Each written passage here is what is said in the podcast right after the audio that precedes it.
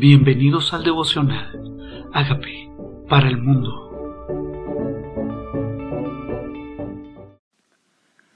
Levítico capítulo 6 Habló Jehová a Moisés diciendo, Cuando una persona pecare e hiciere prevaricación contra Jehová y negare a su prójimo lo encomendado o dejado en su mano, o bien robare o calumniare a su prójimo, o habiéndolo hallado lo perdido, después lo negare y jurare en falso en alguna de estas cosas en que suele pecar el hombre, entonces, habiendo pecado y ofendido, restituirá aquello que robó, o el daño de la calumnia, o el depósito que se le encomendó, o lo perdido que halló o todo aquello sobre lo que hubiere jurado falsamente lo restituirá por entero a quien pertenece y añadirá a ello la quinta parte en el día de su expiación.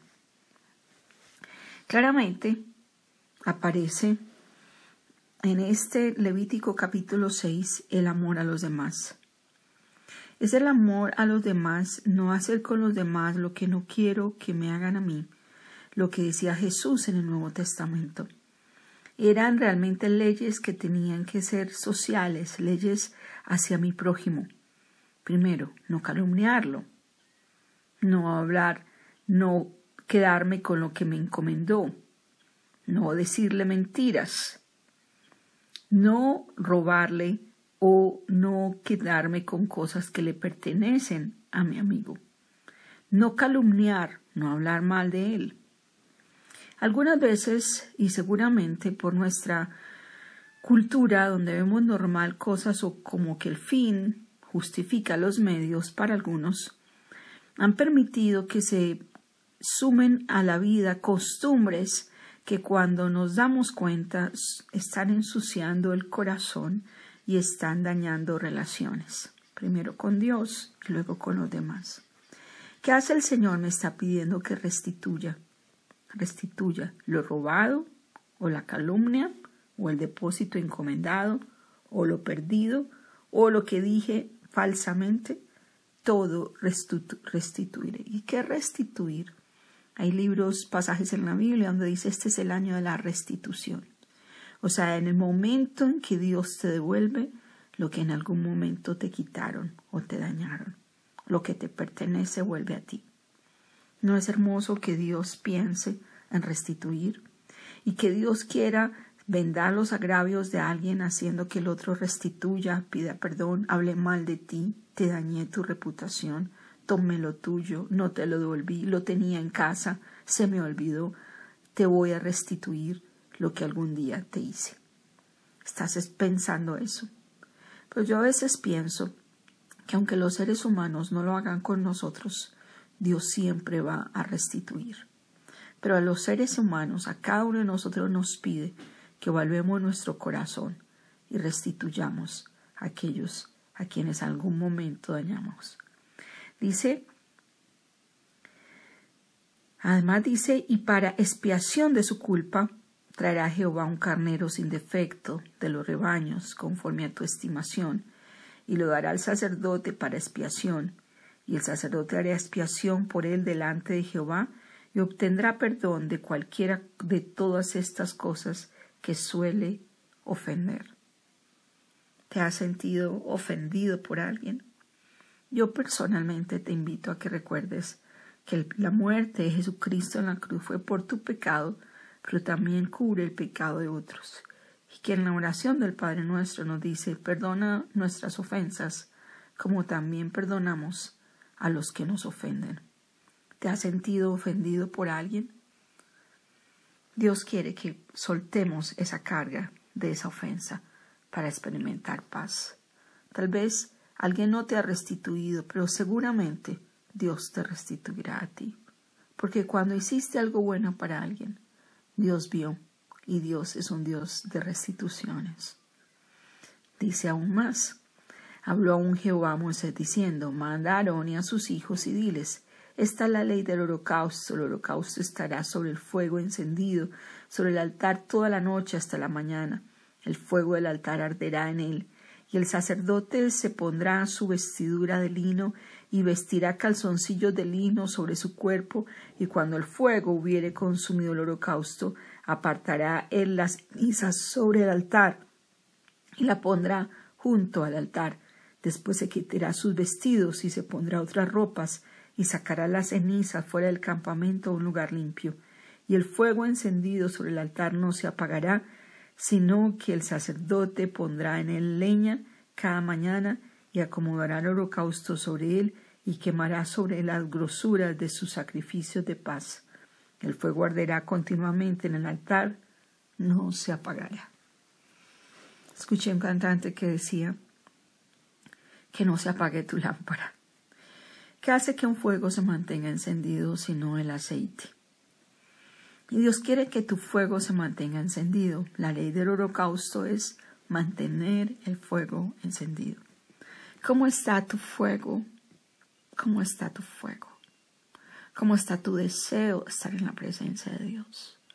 ¿Cómo está ardiendo en ti el poder del Espíritu Santo? ¿Qué haces para mantenerlo encendido? Un tizón fuera del incendio se apaga.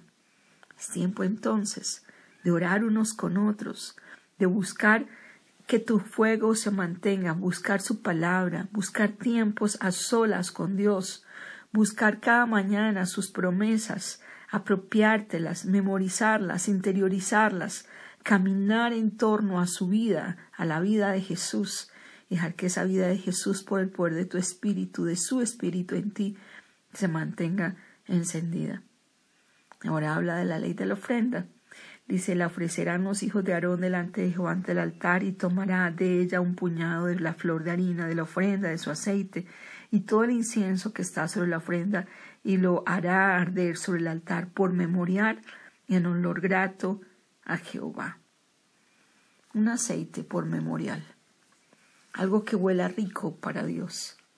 La palabra de Dios dice que nosotros somos olor fragante para Dios. ¿Es tu vida un olor fragante para Él? ¿Se puede complacer el Señor con tu vida? Dice el sobrante de ella lo comerán Aarón y sus hijos, en levadura se comerá en lugar santo. En el atrio del tabernáculo de reunión lo, lo comerán. No se cocerá con levadura. No se cocerá con levadura. No se cocerá con levadura. ¿Y qué más dice acerca de estas ofrendas? dice que serán delante de Dios, delante de Dios, delante de Él. Está la ley de la ofrenda.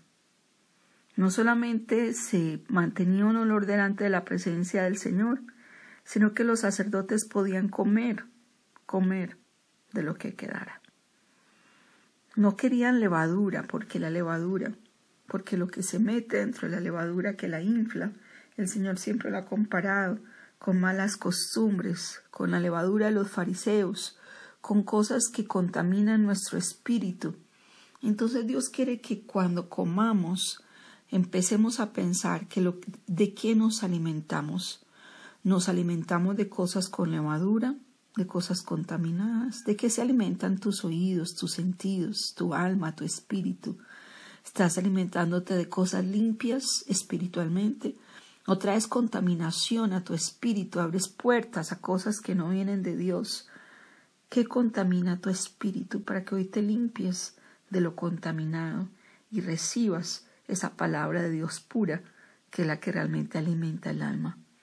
Entonces, ahora habla de los sacrificios por la culpa, sacrificios por el pecado y la culpa. Dice, todos los varones de los hijos de Aarón comerán de ella. Estatuto perpetuo será para vuestras generaciones, tocante a las ofrendas encendidas para Jehová. Toda cosa que tocar en ellas será santificada. O sea que las ofrendas o lo que se entregaba se santificaba y se entregaba a Aarón y a sus hijos. Habló también Jehová a Moisés diciendo, esta es la ofrenda de Aarón y de sus hijos, que ofrecerán a Jehová el día que fueren ungidos la décima parte de una de flor de harina, ofrenda perpetua, la mitad a la mañana y la mitad a la tarde, en sartén se prepararán con aceite, frita las traerás y los pedazos tocidos, cocidos de la ofrenda ofrecerán en olor grato a Jehová. El sacerdote que en lugar de Aarón fuera ungido de entre los hijos, hará igual ofrenda. O sea que los sacerdotes, los que le servían, Aarón y sus hijos también tenían que presentar ofrenda delante de Jehová. Ese estatuto perpetuo, toda ella será quemada, toda ofrenda de sacerdote será enteramente quemada, no se comerá. ¿Por qué habla de no se comerá? Porque la ofrenda del pueblo de Israel, el sacerdote la comía, pero la ofrenda que presenta el sacerdote nadie la comerá. Habló Jehová a Moisés diciendo, habla Aarón y a sus hijos y dile, esta es la ley del sacrificio expiatorio. En el lugar donde se degüella el holocausto será degollada la ofrenda por el pecado delante de Jehová. Es cosa santísima. El sacerdote que la ofreciere por el pecado la comerá. En lugar santo será comida en el atrio del tabernáculo de reunión. Todo lo que tocare su carne será santificado. Si salpicare su sangre sobre el vestido, lavarás aquello por lo cual cayere en lugar santo, la vasija de barro en el que fuere cocida será quebrada, y si fuere cocida en vasija de bronce será fregada y lavada con agua. Todo varón de entre los sacerdotes la comerá, es cosa santísima, mas no se comerá ninguna ofrenda de cuya sangre se metiere en el tabernáculo de reunión para hacer expiación en el santuario, el fuego será quemado. Sí, tradiciones del Antiguo Testamento. Pero ¿qué podemos rescatar de esas tradiciones? Que Dios quiere que seamos restituidos y que restituyamos. Que Dios espera, que Dios espera que nosotros presentemos sacrificios, sacrificio de, de alabanza, de adoración y que todo lo que nosotros hagamos en nuestra vida sea olor fragante delante de Él. Que nosotros realmente vivamos una vida íntegra, no solamente delante de los hombres para bendecirlos, para dar testimonio de Jesús, sino en nuestra vida privada, teniendo una vida limpia. Que el sacerdote del sacerdocio tiene una función de presentar las cargas, la ofrenda del pueblo delante de Dios, que no es simplemente el que ministra la palabra, es el que presenta las cargas, el pecado del pueblo delante de Dios y pide por él. Y nosotros tenemos un sumo sacerdote que traspasó los cielos, el cual es Jesucristo. El mismo es el sacerdote, el mismo es el sacrificio, el mismo es la ofrenda por el pecado, el mismo es la sangre derramada, el mismo es el pan de la proposición, la luz del tabernáculo, el tabernáculo que al tercer día iba a ser reedificado, el mismo es la fuente de agua limpia que purifica nuestras vidas. Cada elemento del tabernáculo representa a nuestro Señor Jesucristo. Y ese fuego perpetuo, esa luz que nunca se apaga, que Dios quiere que mantengamos encendida en nuestras vidas, es la luz de su presencia. Él dice, vosotros sois la luz del mundo. Una ciudad no se puede, una ciudad sentada en tinieblas, necesita esa luz. Dice que nuestra luz brilla en medio de las tinieblas. Y Jesús quiere brillar hoy. Hay tinieblas en tu vida, quiere que su fuego se mantenga encendido. Hay oscuridad en nuestras naciones, en nuestras ciudades. Él quiere que su luz no se apague y la luz en las tinieblas resplandece. ¿Qué tal si le decimos, Señor, hemos pecado? Hemos hecho agravio a nuestro prójimo muchas veces o algunas veces. Señor, también nos han agraviado. Hoy queremos restituir. Ayúdanos a restituir al que dañamos y ayúdanos a bendecir a ese que un día, Señor, por ignorancia tal vez dañamos, no le hemos dado segundas oportunidades, hemos criticado, hemos calumniado. Señor, y también permítenos que nosotros recibamos restitución, primero de parte de ti, primero absorbiendo, sabiendo que tú llevaste la culpa en la cruz y que esa sangre nos lava y nos limpia. Señor, y sabiendo también que nos llamaste a ser restauradores, a sanar, a bendecir, no simplemente a pensar que nos agraviaron, sino a restituir a otros, a restaurar a otros.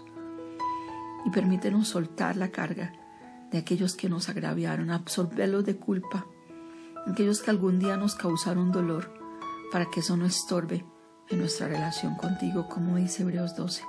Seguir la paz con todos y la santidad, sin la cual nadie verá a Dios. Gracias por perdonarnos en la cruz y gracias por ese sacrificio ya hecho. Amén.